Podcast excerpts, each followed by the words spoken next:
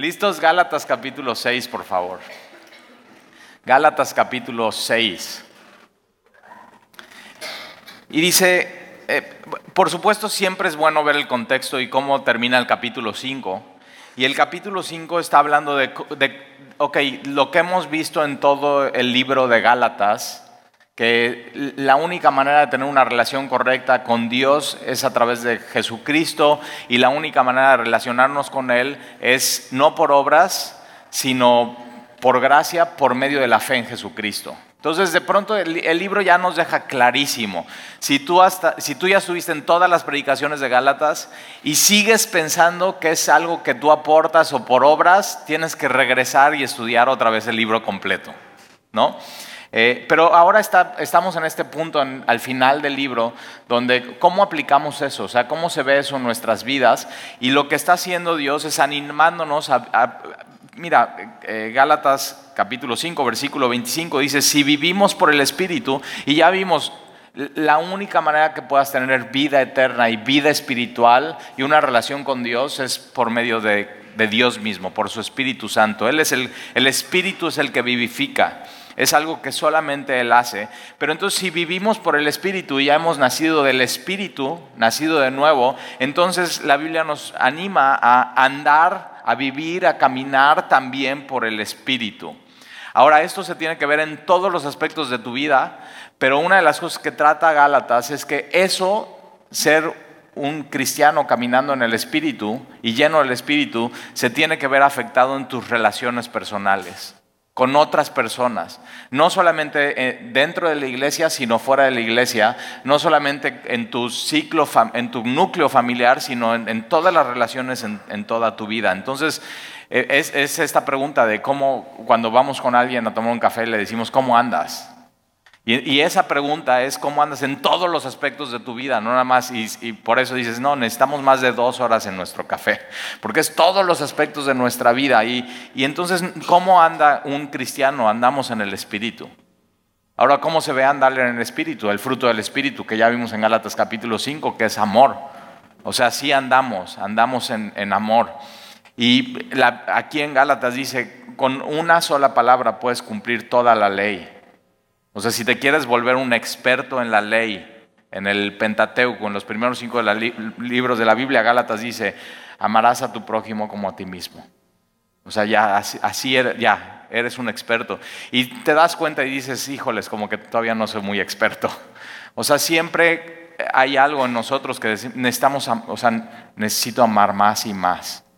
O sea, siempre, contra el amor no hay ley, contra el fruto del Espíritu no hay límite. O sea, nadie te va a decir, o sea, tu esposa no te va a decir, ay, mi amor, ya no me ames tanto. O sea, ya, o sea, ya párale, ya no seas tan lindo y bondadoso y amable y ya no seas tan fiel. ¿Te das cuenta? Entonces, eh, versículo 26 dice, no nos hagamos vanagloriosos. Una de las cosas que pasan, un corazón legalista es un corazón duro y un corazón legalista es un corazón orgulloso. Y lo que es, esta palabra vanagloria es que te llenas, te inflas, pero de, vano, de humo.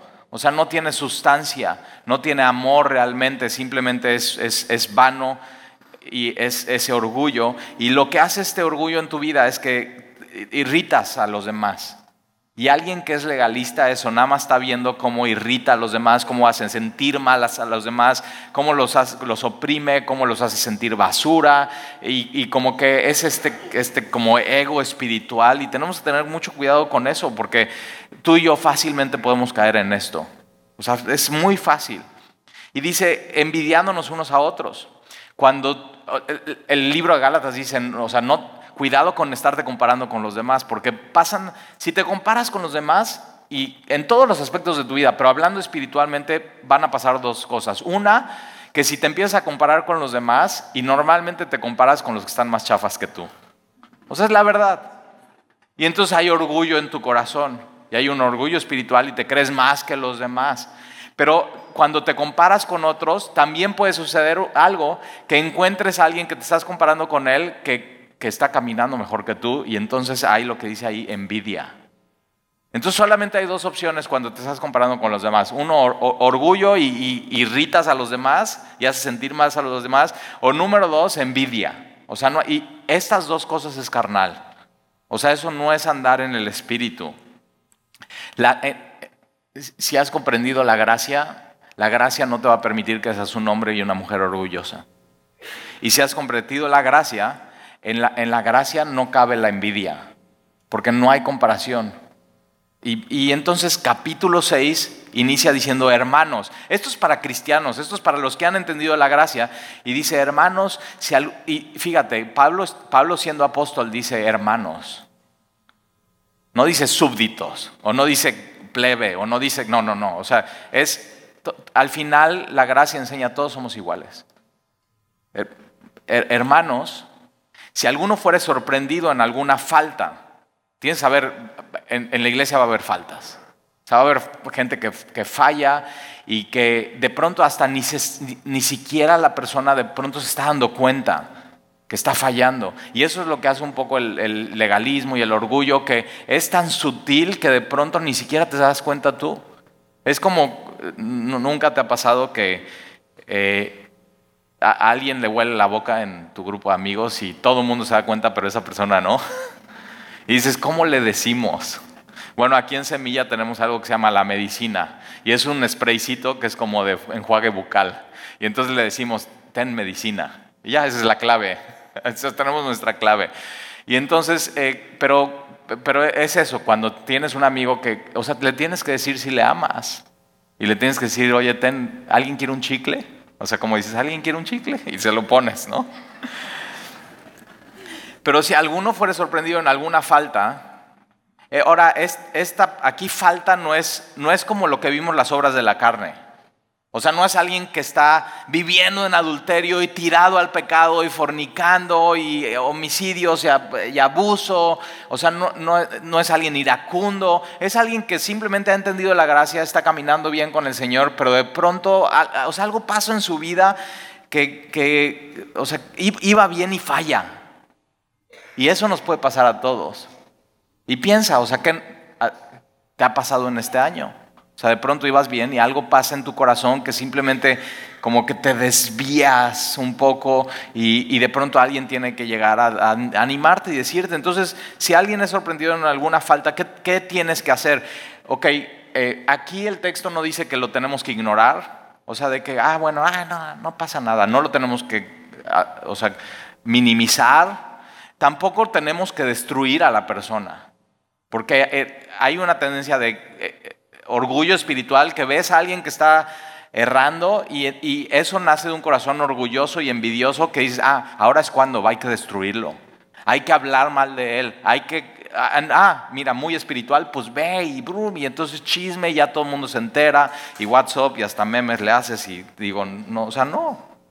Si alguno fuere sorprendido en la iglesia en alguna falta, vosotros que sois espirituales, ¿quiénes? O sea, no, está diciendo ustedes los pastores y los líderes del... No, no, no, los que son espirituales. ¿Quiénes son espirituales? Los que tienen fruto del Espíritu. ¿Quiénes? Los que están caminando en el Señor. Los que han entendido la gracia. Los que están su corazón lleno del amor de Dios que Dios ha derramado por medio de su Espíritu en nuestros corazones. Los que andan en el Espíritu. ustedes,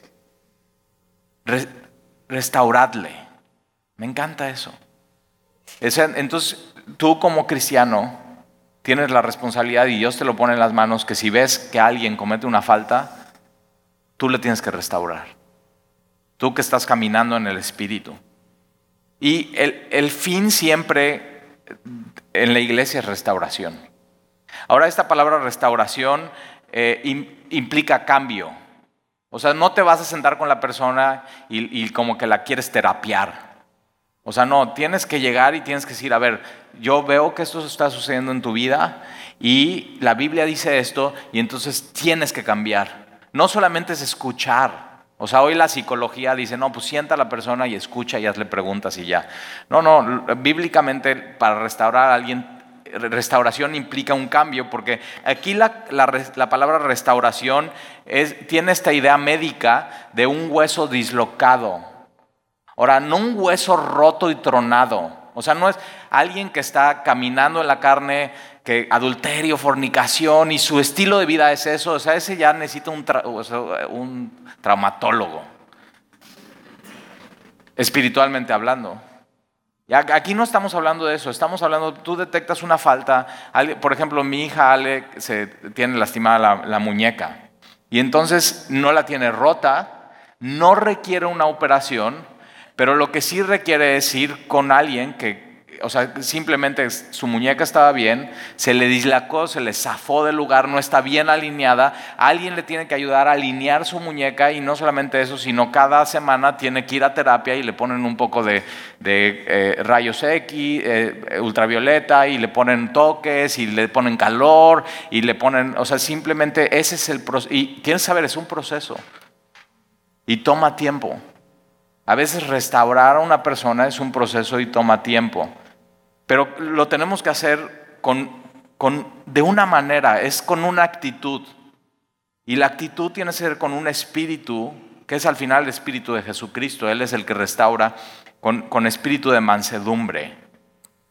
Contrario al versículo 25, 26, no, no, de manera orgullosa, no irritando a la persona, no, no, no, diciendo, ah, ya ves, no que muy espiritual y envidiándola, sino con un espíritu de, de mansedumbre, cero orgullo en medio de una restauración. ¿Y cómo haces para no tener eso en tu corazón? Dice, considerándote a ti mismo. Muchas veces yo cuando restauro a alguna persona y veo, oye, como que y ese es, otra vez es eso, no es alguien tirado al pecado, no es alguien que tienes que quitar del ministerio, no, es, no simplemente es, veo como que te estás desviando en esto en tu corazón. O sea, algo está pasando. Y entonces a veces la persona no lo ve y le ayudas y a veces nada más abrir sus ojos y exponer la situación. Y yo lo que hago es cuento como yo, he caído algunas veces en esas mismas faltas. O sea, veo esto en tu vida, pero yo también lo he visto en mi vida y entonces esto es lo que ha sucedido. Y entonces de pronto no te pones como acusador, sino te pones a la par de él como tu hermano y le estás, le estás animando a cambiar. Y te consideras a ti mismo, a mí me pudo haber sucedido, a mí me sucedió, o me puede suceder. O sea, si yo no me cuido, lo mismo que a ti te está pasando te, puede suceder. Y yo, no sé tú, pero yo quiero gente a mi lado así que pueda restaurarme que pueda haber algo que yo no estoy viendo y que pueda venir conmigo y me diga talí, y, y para eso se necesita humildad. Entonces no solamente necesitas humildad para restaurar a alguien, si necesitas, sino necesitas humildad para ser restaurado. Por eso tan importante entender este concepto de la gracia y por eso tan importante la iglesia. Este es, esta es la plataforma donde encuentras y ves una persona y por eso tan importante disipularnos y conocernos. Eh, con espíritu de mansedumbre, considerándote a ti mismo, no sea que tú también seas tentado. Y entonces lo que haces con la persona es le, tratas de acomodar, tratas de alinear su corazón siempre a la palabra y a Dios. Eh, y eso sucede y pasa, y pasa en la vida de los demás, pero pasa en tu vida. Y no te sorprendas cuando suceda. No te sorprendas cuando alguien llegue y te diga, oye, yo estoy viendo esto en tu vida que posiblemente tú no estás viendo y es, una falta, tenemos que corregir esto. Y de pronto dices, ay, sí, con razón me dolía. Como que no me había, con razón me dolía. Y de pronto ya cuando haces la corrección y eh, cuando Ale va a sus terapias, sale y dice, papá, al principio me dolió horrible lo que me hicieron, pero sale y dice, voy mejor. Y ese es el, ese es el fin de la siempre el fin es restauración. Versículo 2, sobrellevar las, las los unos eh, sobrellevar los unos las cargas de los otros. Esta palabra cargas es muy es importante entender porque más adelante vamos a ver otra palabra que dice cargas la Biblia que es diferente. Aquí carga es un megabulto. Es, o sea, tienes un bulto tras y es una carga demasiado pesada para ti solo. Ahora, ¿qué haces cuando tienes un megabulto y tienes una demasiada carga para ti solo? Si lo tratas de cargar tú solo, te vas a cansar, te vas a frustrar, te vas a lastimar, simplemente no vas a poder. Pero una persona orgullosa, ¿qué pasa con él? La quiere cargar solo. No necesito que nadie me ayude. ¿Sí o no, hombres? Mi amor, o sea, ahí vas, ¿no? Y estás todo perdido. Mi amor, ya pregunta. No, no, ya sí sé de dónde ir. Pero de pronto así hay, estos megabultos. Y entonces, ¿qué es lo que haces con eso? Que algo que pesa 100 kilos y que tú no puedes cargar solo, eso siempre va a pesar 100 kilos. Nunca, o sea, siempre va a ser 100 kilos. Y hay cosas que son demasiado de nuestra vida espiritual. Hay cosas matrimoniales, hay cosas de, algún consejo, hay, hay cuestiones económicas que dices, esto es demasiado para mí, esto yo no lo voy a poder llevar. Hay cuestiones espirituales, hay cuestiones emocionales que dices, sabes que ya, o sea, esta tristeza ya es demasiado para mí, ya no, no puedo más. Y para eso es la iglesia, y para eso somos un cuerpo, y para eso eh, nos ha puesto Dios juntos, porque entonces tú tienes tu bulto y viene alguien y dice, oye, yo sobre llevar las cargas unos de los otros, a ver, tú de allá, yo de acá, ¿listo? Pero ojo, eh, no pretendas que te vamos a cargar todo el bulto. Hay gente que así, no, pues ya, cárguenme todo, o sea, ya, y llévenme a mí encima, ¿no? Y digo, o sea, ¿qué onda? Pero hay gente así, pero eso es orgullo, ¿eh? Eso es orgullo otra vez. Y entonces lo que pasa es que tú allá, yo acá, y cargas, sigue pesando 100 kilos, ¿sí o no? Pero a ti ya nada más te pesa 50. Ahora tú dices, sí, Tali, pero ¿qué onda? O sea, yo aquí llevo seis meses en semilla y traigo mi bulto y nadie me ha ayudado. Ojo, dicen los unos de los otros. O sea, si tú tienes un bulto, tú no tienes que estar esperando que alguien más llegue a cargar contigo el bulto, sino tú tienes que ser aquel que vayas a buscar a alguien que tiene un bulto y cargar con él. Porque si no eres un orgulloso. Y nada más estás esperando que alguien venga y te ayude a ti cuando esto está diciendo tú, si eres espiritual, tú tienes que buscar a alguien y cargar su bulto. Y entonces cuando llegas con alguien, tú tienes tu bulto. Pero cuando tú llegas con alguien y dices, oye, ¿qué onda? Veo que eh, tienes este bulto tan grande, ¿te ayudo? Sí, va tú y yo acá, cargas ese bulto con alguien, algo va a pasar. Uno, te vas a ser más fuerte y vas a tener un amigo que cuando terminen de cargar ese bulto le puedas decir, oye, mi bulto está allá, ¿me ayudas? Unos de los otros. unos de los otros. pues mucha gracia esto. Entonces tienes que venir a la iglesia con un espíritu de mansedumbre y de amor y ser orgullo y decir, a ver, a ver a quién le ayudo hoy con un bulto. Ya, ya sé que tú tienes tu bulto y puede ser más grande, pero aquí te está animando la Biblia que tú seas el que cargues con otros. Y entonces ese otro te puede ayudar y de pronto puedes tener amigos que es eso, te, apoyen y te ayuden. Ahora tienes que saber, cuando cargas el bulto de alguien más, eh, o sea, es, eh, involucra tiempo, esfuerzo, es pesado. Por ejemplo, si es un bulto económico, pues le, tienes que poner, le tienes que ayudar. y va a ser una pérdida para ti, pero al final estás cumpliendo la ley de Cristo, la ley del amor y ya vas a tener un amigo que pueda cargar el bulto contigo. Y dice, sobrellevar las, los unos las cargas de los otros. Entonces fíjate, no puedes vivir aislado, no puedes vivir separado. Cuando yo veo que alguien, eh, o sea, va bien en la iglesia y de pronto se aísla y se separa y ya no viene y ya no se disipula y ya no habla con nadie, para mí eso es una muy mala señal. O sea, digo, ah, es un foco rojo enorme. Y si tú ves eso en tu corazón, tienes que tener mucho cuidado. O sea, tu corazón no está alineado a esto. Posiblemente tu corazón se está volviendo orgulloso, se está volviendo envidioso, se está volviendo legalista. Y, y si haces esto así, cumples la ley de Cristo. ¿Cuál es la ley de Cristo? Entonces Pablo está diciendo, a los, con esto está diciendo, a ver, los legalistas, que hay que seguir la ley, la ley, ¿quieren una ley? La de Jesús. Es la única ley que tienes que cumplir. La, ¿Quieres una ley? La única y la ley de Jesús. Jesús dice eso. Ámense como yo los he amado. Esa es la ley. ¿Quieres cumplir una ley? Ahí está. La ley de, la ley de Cristo. La ley del amor. Versículo 3, porque el que se cree ser algo, y subraya eso, el se cree. El que se cree mejor de los demás o el que se cree muy espiritual, no se da cuenta, me encanta este versículo, el que se cree ser algo no siendo nada. La Biblia está diciendo, la verdad, la verdad, la verdad, no eres nada. Dice, Talía, eso vine a que me dijeras hoy el domingo. sí, pero mira, ve qué libertad hay en esa verdad. Al pie de la cruz no soy nada. La gracia te dice, no eres nada.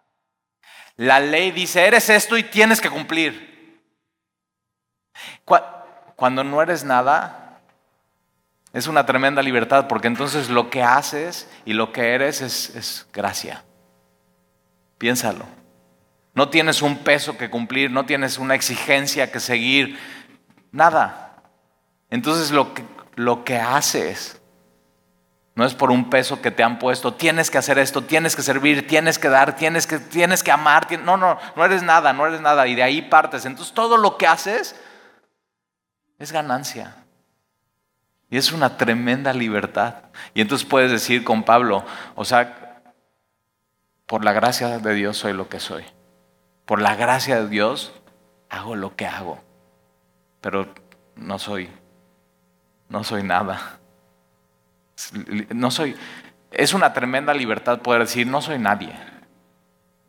O sea, cuando eres alguien, ay, mira, ahí va, y, oh, ay, tú te vas a esforzar por mantener ese estatus.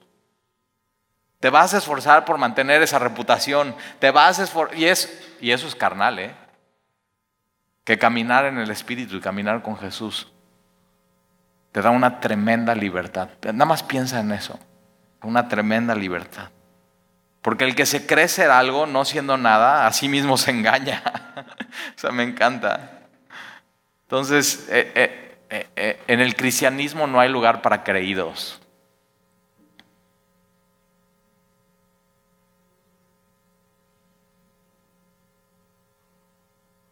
Porque el que se, o sea, el, que se cree muy importante no, va a ayudar a los demás. O sea, ¿cómo, o sea, como yo, este, este bulto que ni es mío? o sea, me voy a manchar las manos, las mangas, me voy a torcer la espalda. Pero el problema con esa persona es que no solamente no va a querer cargar las cargas de nadie, y no va a querer que nadie le ayude. Porque entonces nadie me va a robar lo que soy. Yo lo he logrado solo. Muy, muy fuerte esto. Versículo 4.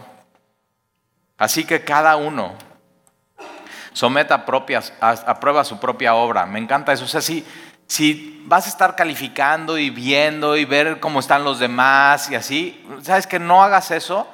Si quieres poner una calificación, una evaluación espiritual, póntela tú. Porque el legalista está viendo a todos menos a él mismo. O sea, está cómo está su esposo, cómo están sus hijos, cómo, estás, eh, cómo está el pastor, cómo está... Eh, y, y, tú qué? ¿Tú qué horas traes?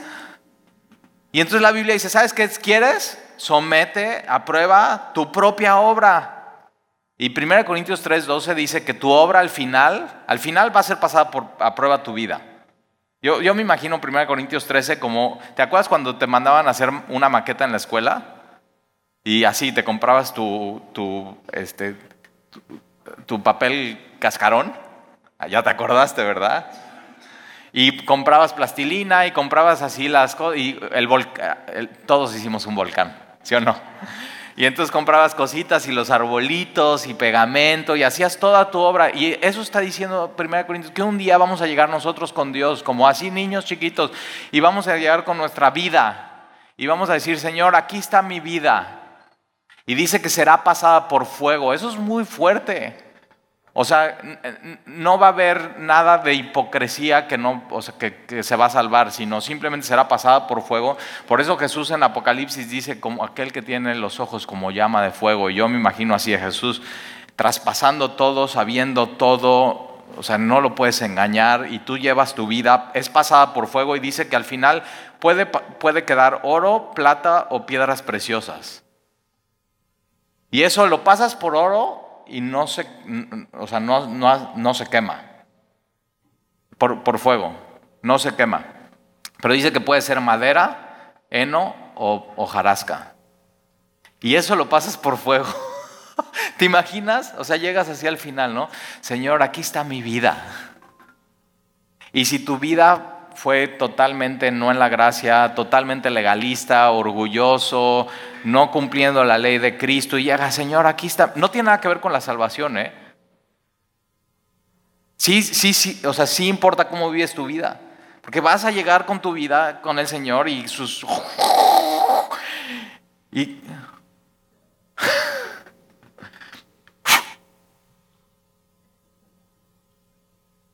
Pero ¿y si queda un, una piedra preciosa? O un pedazo de oro. Sí importa cómo vivimos. Y yo una sugerencia que te doy es, no te esperes al final. O sea, mejor hoy somete tu vida a, la prueba. Y di, Señor, esta es mi vida. O sea, si hoy es sometida a prueba, ¿sería así puras cenizas? Pues te voy a decir por qué. No te esperes al final y haz una evaluación hoy, porque al final ya no hay para atrás. Y hoy tienes la oportunidad de, si hoy no has construido tu vida en base a la gracia de Dios y a la ley de Cristo, hoy puedes empezar y tienes mucho tiempo. Y, entonces, si sometes a prueba tu propia obra, entonces tendrás motivo de gloriarse solo respecto de ti mismo y no en otro. Deja de compararte con los demás, deja de calificar a los demás, deja de evaluar a los demás. Porque, versículo 5, porque cada uno llevará su propia carga. Ahora, carga aquí, como te dije, es diferente a, bulto. Carga aquí es como, como morral. Diferente a bulto. Es un morral que tú traes o más nice, una backpack. Y entonces esa tú sí la puedes cargar y esa es tu vida. Y ese es tu matrimonio, y ese es tu trabajo, y esos tus hijos, y eso es simplemente todo lo que Dios ha puesto en, ti. Que dice, esto quiero que cargues. Y tú, y solamente tú vas a dar cuenta por eso. Tú no vas a dar cuenta por la backpack de alguien más o por la vida de alguien más. Tú no vas a dar cuenta por la backpack de tus hijos, tú no vas a dar cuenta por la backpack de tu esposa, tú vas a dar cuenta por tu backpack, por lo que Dios ha puesto en tus manos y cada uno llevará su propia carga. Entonces, eh, tú eres responsable ante Dios de tu vida, no de la vida de los demás. Tú eres responsable ante Dios de tu vida, entonces deja de fijarte en los demás. Ponte a ver qué onda con tu vida. El legalista solo se fija en los demás. Versículo 6. El que es enseñado en la palabra, o sea, me encanta eso. Implica que te tienes que dejar enseñar. Tienes que dejar que te enseñen la gracia, el amor de Dios. ¿Qué es lo que dice la Biblia? ¿Por qué? Porque cuando te dejas de enseñar y dejas de aprender, entonces te puedes dislocar y tu corazón se empieza a mover y se sale del lugar. Constantemente tenemos que ser enseñados en la palabra. Y fíjate, alguien que es orgulloso espiritual, no, yo ya no tengo nada más que aprender. Y yo digo, ¿en, serio? El que es enseñado en la palabra, haga partícipe de todas cosas buenas al que le instruye. Entonces, si tú tienes a alguien que te está enseñando la palabra, amén. o en un discipulado, o en un grupo de jóvenes, Dani, pastor de jóvenes, dice que tú hagas partícipe de él de toda cosa buena. Ahora, los pastores y los maestros nos llegan muchas veces puras mm, malas cosas, puras malas noticias. Pastor, mi hijo está en drogas. Pastor, mi esposo me engañó. Pastor, no sé qué. Y así, y ahí te dejo el bulto. ¡Pah! Y llega otro, a ver, siguiente, tome su turno. ¡Tin! ¡Pah! Y otro, ¡tin! ¡Pah! Y así. Y, no nada más queremos tus malas noticias. Queremos buenas cosas. Y es responsabilidad de la iglesia y del cristiano animar a los pastores y los maestros y los que están en el discipulado. No nada más queremos escuchar tu vida de terror. Queremos, queremos ver los milagros de Dios en tu vida. Entonces, y eso toma tiempo.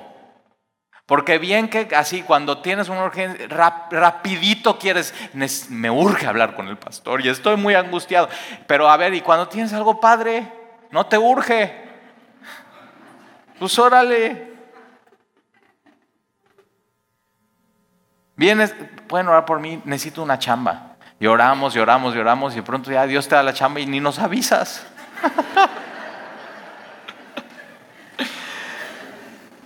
Pero sabes que Dios nos ha puesto a orar y te amamos. Y lo vamos a seguir haciendo. No, no, no nos echamos para atrás. Lo hacemos por Jesús. Por Él lo hacemos. mi pastor dice, el ministerio es muy difícil. Y los que están enseñando en un discipulado, los maestros y maestras de Club Semilla, los anfitriones, los que están en seguridad, los que están en oración, pueden decir, sí, hay cosas difíciles, pero ¿sabes qué? Es muy hermoso. Es muy hermoso. Y el ministerio no es un lugar para orgullosos. Versículo 7. No os engañéis. Dios no puede ser burlado. Ahora, me encanta esta palabra burlado porque eh, burlado en el griego original tiene mucho, o sea, hazte cuenta que el griego lo que hace es que pinta una palabra que dice, no, o sea, no hay una palabra, sino, y es eso, es, es que tienes un sangrado en la nariz. ¿Nunca has sangrado toda la noche de la nariz? y no te das cuenta. Y, en la mañana siguiente, ¿qué pasa? Amaneces y ya el sangrado de la nariz ya se hizo coágulo, ya está completamente tapada la nariz y te despiertas y le dices a tu esposa, buenos días. Eso es, aquí esta palabra burlado. Y dice, Dios no puede ser burlado. Es decir, tú no puedes venir y, y Dios está diciendo, fornicación y adulterio son obras de la carne y quien siga haciendo eso no heredará el reino. Y tú decir, ay, sin fornicación y adulterio, ajá, voy a seguir haciéndolo. Dios no puede ser burlado.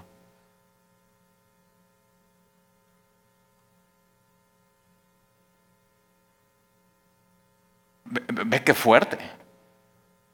Hay gente que ha escuchado lo que dice Dios acerca de algo y tiene esta actitud con Dios. Pues todo lo que el hombre sembrare y todo lo que estás haciendo en tu vida son semillas. Y estás sembrando y estás sembrando con tus actos, con tu día a día, con tus palabras, con tus hechos, con tus pensamientos, con tus obras. Todo lo que el hombre sembrade, tu vida es como un campo, tus actos son como la semilla. Todo lo que estás sembrando, eso también segará. Por eso cuando, cuando alguien, o sea, es evidente que está caminando en la carne y está sembrando eso, eso, eso, eso, eso, eso, eso, es su vida. De pronto, después de un año, viene y dice, Talí, no puedo entender cómo mi vida está así. Y digo, es, es lo que viene sembrando semana tras semana. O sea, no es de, o sea, ¿cómo apareció esto aquí? Es, es, es una ley espiritual. Dice, sí, Talí, es karma. No, no, no.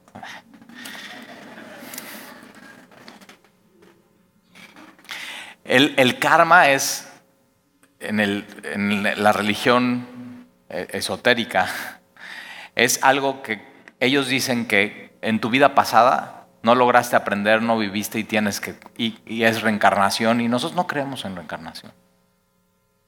Nosotros creemos que es esta ley divina, que sí importa cómo vives, que sí importa las semillas que estás, tu vida, tu vida es un campo, cada acción es una semilla y al final te va a alcanzar y vas a ver en tu vida el fruto, al final. O sea, es cuestión de tiempo. Si estás sembrando infidelidad, adulterio, ira, contienda, al final, eso, o sea, eso va a dar un fruto.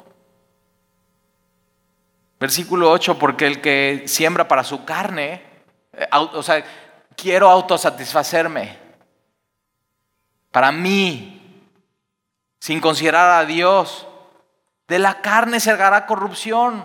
Dios no puede ser burlado, Dios no puede ser engañado. Al final, y esta palabra corrupción es, es la imagen de una comida podrida.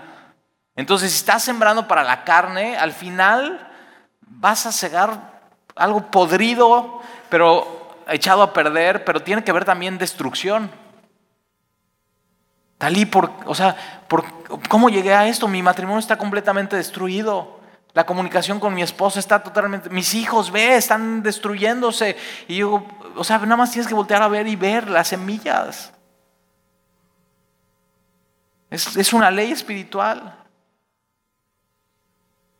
Versículo 8, porque el que siembra para su carne de la carne se agarra corrupción o destrucción, más el que, me encanta esto y hay mucha esperanza, porque el que siembra para el Espíritu, entonces si te das cuenta, hasta hoy he venido sembrando puras cosas que mañana van a estar podridas, entonces deja de sembrar eso.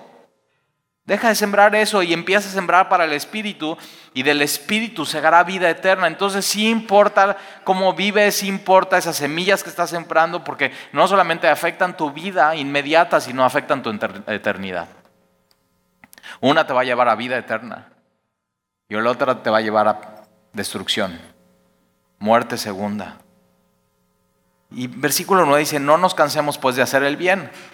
Hay gente que dice, Talí, es que o sea, estoy caminando bien, he perdonado, estoy amando, o sea, ¿qué onda? Ya cargué tres o cuatro bultos, o sea, ya me siento como del, así del mercado.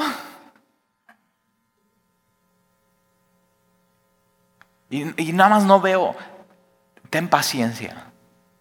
O sea, es una ley. Y no te canses, no te canses de sembrar esas semillas, no te canses de hacer el bien, porque a su tiempo segaremos.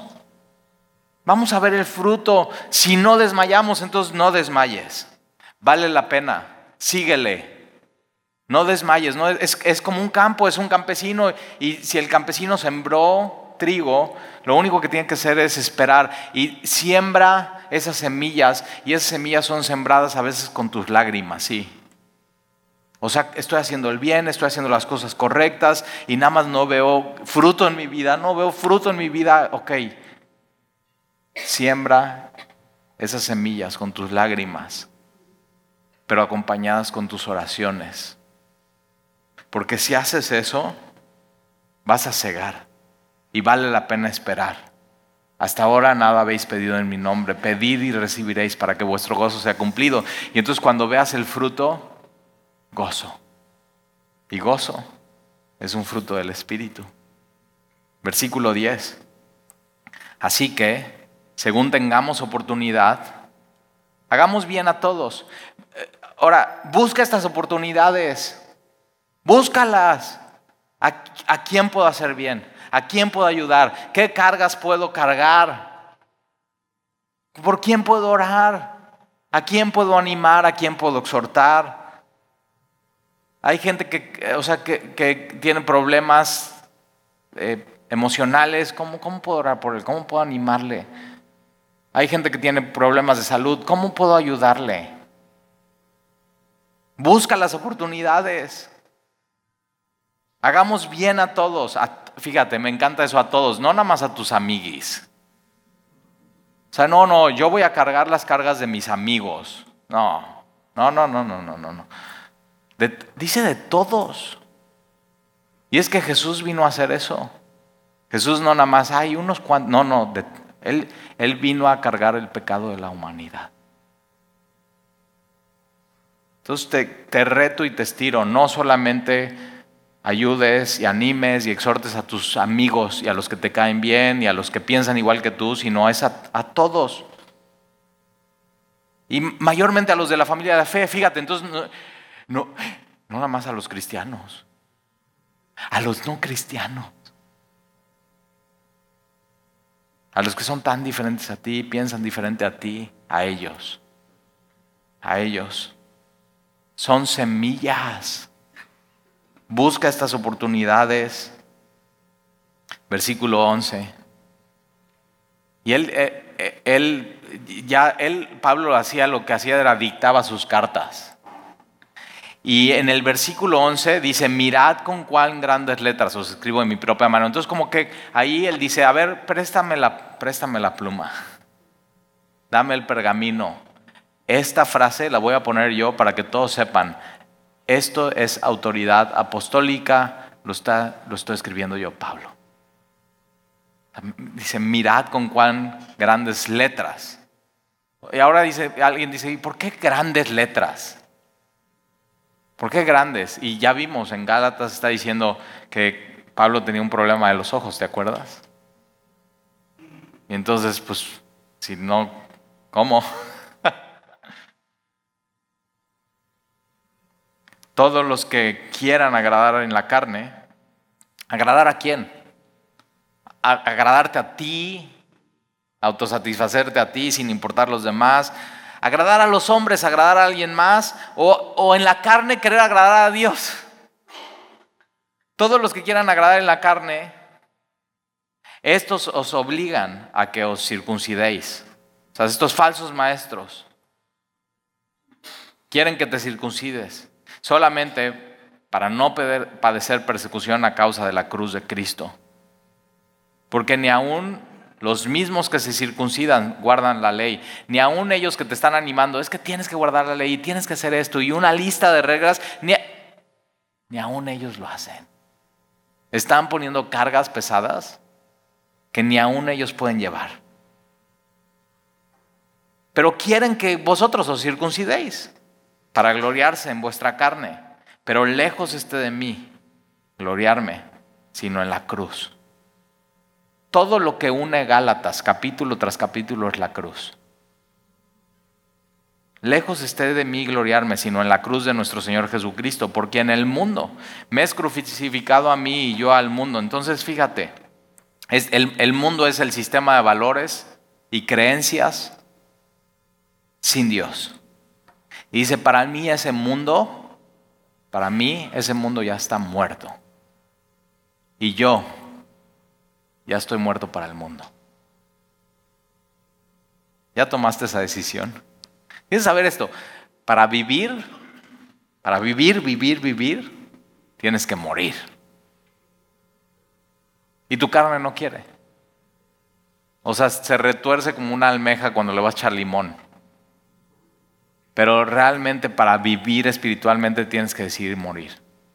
Y Jesús lo dijo muy claro. Si alguien quiere venir en pos de mí, niéguese a sí mismo, a su carne, su satisfacción, lo que él quiere, lo que él ama. Tome su cruz. En esto nos gloriamos.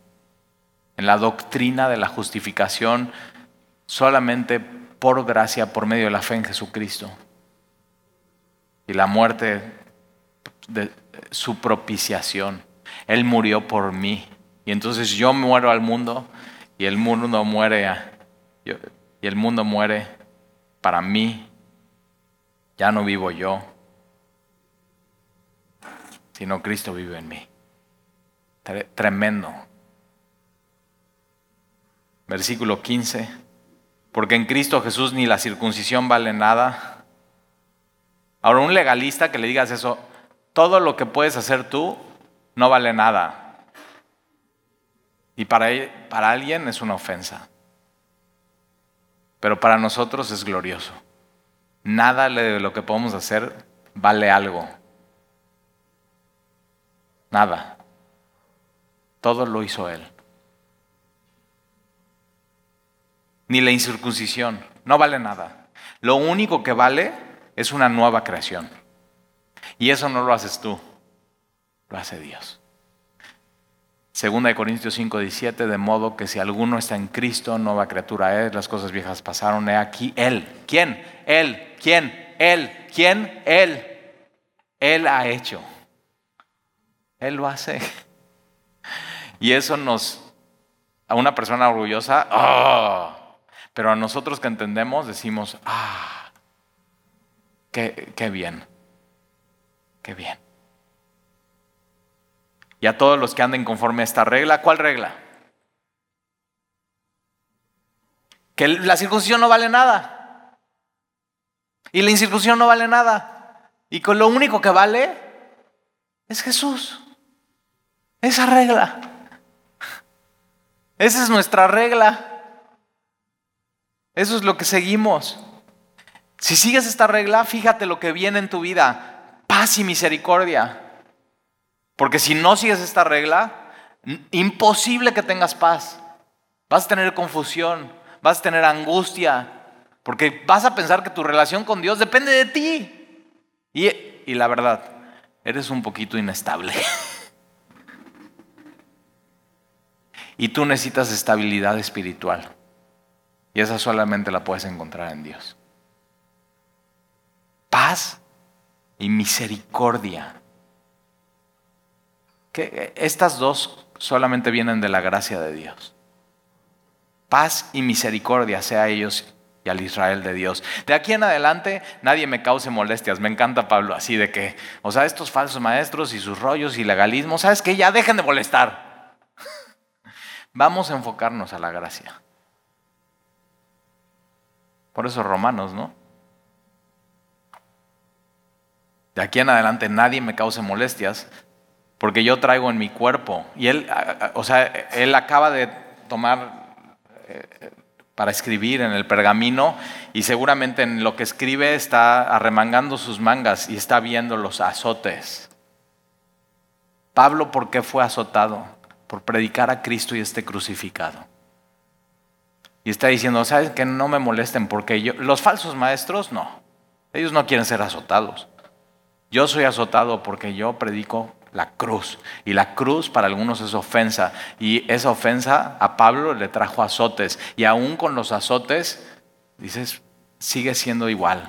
Antes de los azotes o después de los azotes, es solamente por Jesús. Solamente por Jesús. Porque yo traigo en mi cuerpo las marcas del Señor Jesús. Hermanos, y ve glorioso el último versículo de Gálatas. Ya, no, ya nos pusimos de acuerdo que somos hermanos, ¿no? Y que nos amamos. ¿Y qué responsabilidades? O sea, ya eres parte de la familia de Dios y sabes que perdón, pero no escoges tu familia. Ya la escogieron por ti. Y no puedes escoger tus hermanos.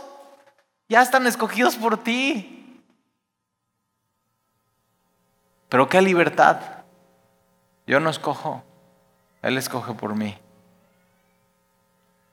Hermanos, la gracia. Espero que después de Gálatas esta palabra gracia te sepa más dulce que la miel.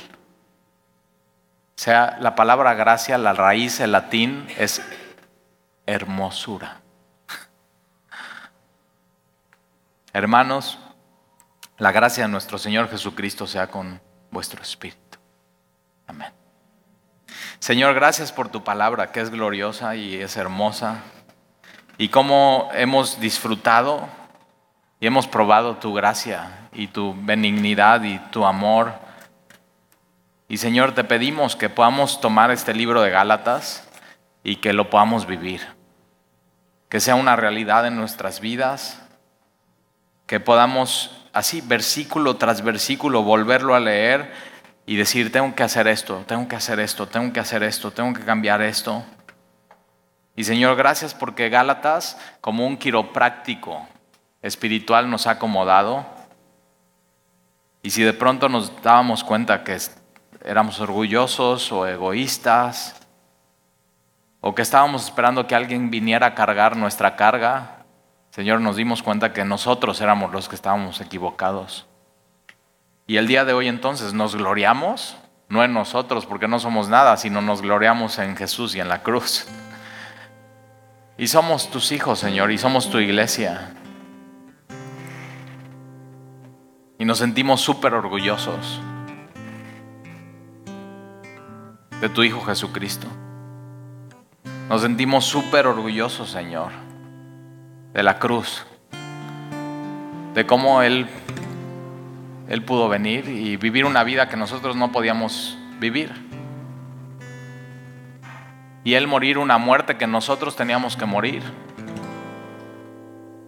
Pero ahí no queda la historia, sino Él resucita al tercer día y el mismo poder de su resurrección es el que nos da vida a nosotros. Y entonces hoy, Señor, decidimos andar en el Espíritu, porque por el Espíritu tenemos vida. Y entonces pidiéndote, Señor, que aplique tu Espíritu Santo estas verdades a nuestra vida y que el día de hoy podamos ir a ti y poner a prueba nuestra vida.